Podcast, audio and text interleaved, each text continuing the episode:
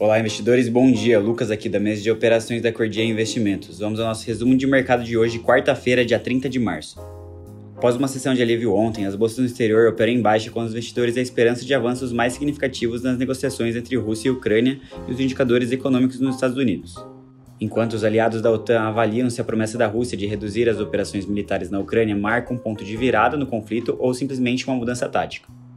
Ainda hoje saiu o resultado de ADP de criação de vagas de trabalho de março, considerado uma prévia do payroll, que será divulgado nesta sexta-feira.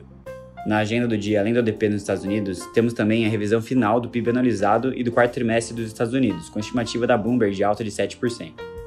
No pré-mercado global, o S&P 500 futuro opera em leve queda de 0,3%. Na zona do euro, os estoques operam no negativo em 1%, enquanto Xangai, na China, a bolsa fechou em alta de 2% e a de Nikkei, em Tóquio, fechou com uma desvalorização de 0,8%. Entrando aqui em commodities, o petróleo sobe cerca de 2%, enquanto minério de ferro tem leve alta em Singapura. E o Bitcoin opera levemente no negativo hoje, de 0,2%, sendo negociado próximo da faixa dos 47.300 dólares. Já aqui no cenário interno, o Ibovespa retomou o patamar de 120 mil pontos no pregão de ontem ao subir 1,07%, com a ajuda do exterior, alta das ações da Petrobras e de empresas ligadas à economia doméstica. No pré-mercado de Nova York, o WZ, o principal ETF brasileiro, recua 0,2%, enquanto o DR da Petrobras cai 0,2% e o da Vale sobe 0,65%. No noticiário corporativo, falando aqui de alguns resultados, a Reddor teve lucro de 419,5 milhões de reais no quarto trimestre de 2021, uma alta de 38,5%.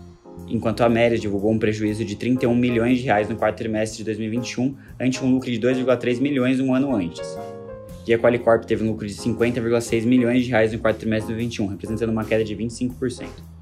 Para finalizar, a Bradespar anunciou ontem que irá pagar 600 milhões de reais em dividendos, representando 1,57 centavos por ação. Enquanto a Companhia Brasileira de Alumínio, CBA, prepara um follow-on de 750 milhões de reais.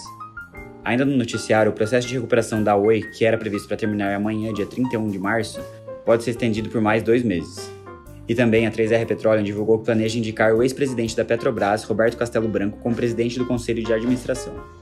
Bom, por hoje é isso. Tenham todos uma excelente quarta-feira e bons negócios.